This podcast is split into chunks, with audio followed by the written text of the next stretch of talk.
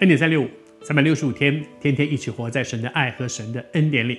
我仍然要鼓励你打开圣经，我们正在读四福音、四卷福音书，介绍耶稣生平。我们在分享到说，我们这段记载在路加福音第十九章那里面，耶稣所讲的一个比喻，说一个拥有很大很尊荣的一个主人，他要离开一段时间，然后把仆人找来，把一些资源交给这些仆人，然后跟他们说：“你们好好去运用，去将本求利，去做生意，去赚。”然后呢，有一天我会回来，主人回来了，有人哇赚了很多，很认真、很努力、很辛苦的做，然后赚了很多，主人给他极大的奖赏。有的人这个人少一点，那个人多一点，可是也有的人把主人给他的那些东西包在那里，什么都不做，什么都不做，然后还觉得自己，你看我我我你们好傻哦，你们做了一堆，说不定他还骂你，那把机器弄那么脏啊，那这个事情做得不好，我什么都没做。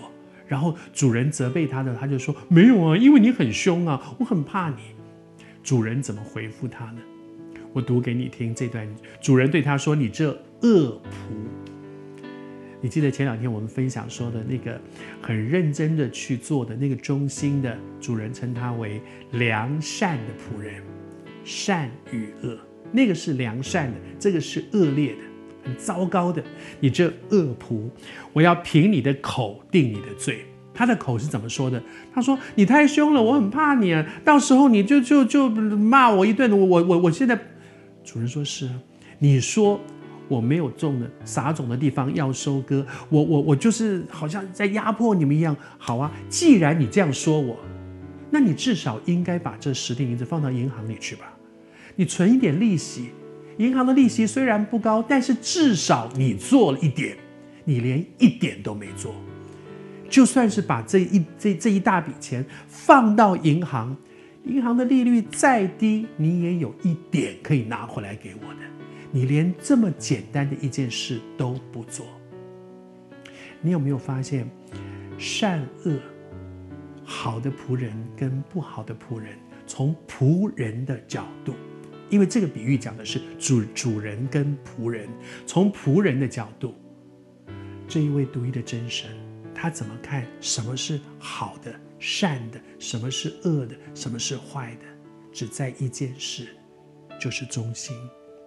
昨天和你分享，中心是什么？就是使命必达。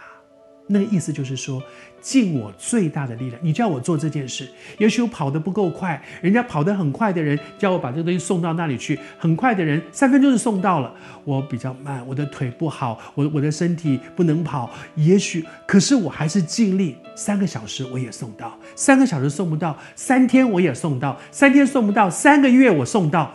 我尽我最大的，我爬也爬去，这叫做使命必达。你要我做的事，我一定做，我尽我最大的力量去做。